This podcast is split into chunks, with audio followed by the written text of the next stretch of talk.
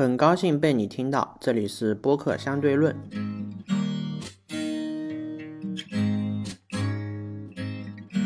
本周推荐的五个节目在情绪上起伏会有点大，尤其是最后一个节目。好，那我从第一个开始介绍。第一个推荐的节目来自钱粮胡同 FM，之前也有推荐过这个博客的节目。本周推荐的这期是第九十五期，暴涨暴跌的比特币到底是个啥？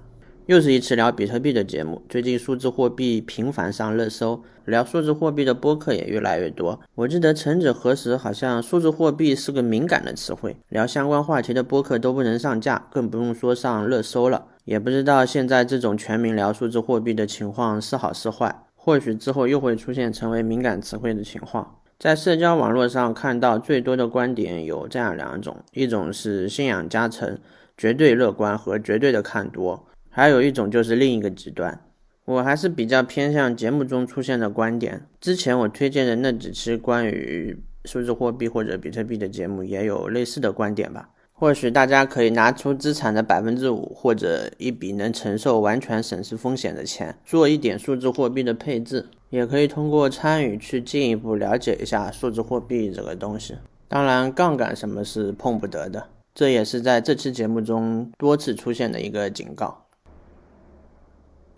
下面我要推荐的这期节目来自文化有限 FM 第七十期世界读书日，跟七十六位主播共享一份书单。这次节目是文化有限这个读书节目在世界读书日出的一个特别节目。只要你听一点博客的话，大概都会在这期节目中听到一些熟悉的声音吧。节目总共邀请到了七十六位主播来，每人来分享或者推荐一本书。四个多小时的节目，对我来说有很多熟悉的声音出现，各种各样的推荐包罗万象，花样繁多。或许可以边听边标注吧，反正就是听完就是书单要爆仓了。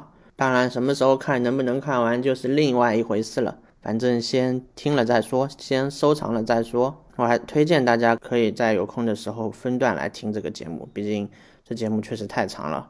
然后也出现了各种各样的书，同时对我这样一个推荐播客节目来说，这一期节目或许你也可以听到一些喜欢的声音，去进一步收听。主播的节目，这节目不光是可以得到一批书单，还可以获取到一些感兴趣的新播客。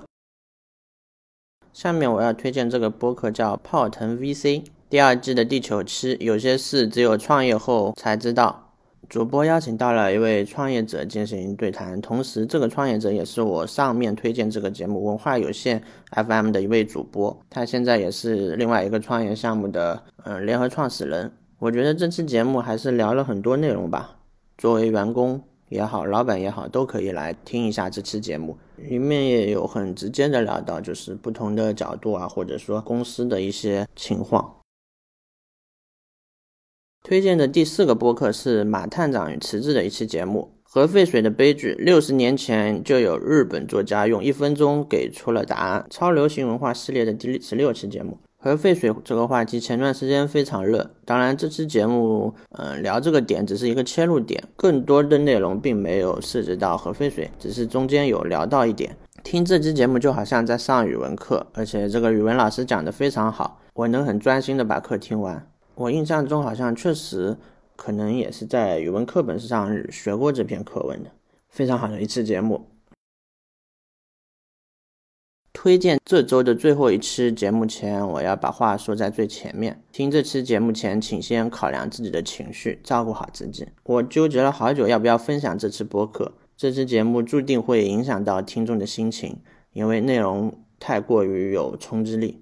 这期节目来自《The Real Story》by 报道者，节目的标题是“报道幕后采访七六行者遗体修复师”，我们在现场看见的他们所完成的天灾人祸。不幸时有发生，让遭遇不幸者更有尊严，是值得被更多人关注的一个点。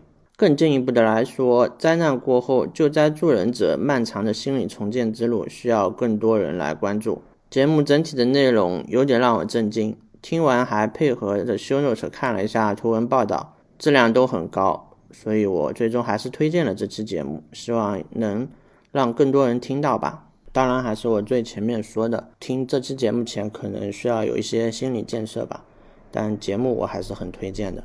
OK，以上就是这周播客相对论推荐的节目，我们下周再见。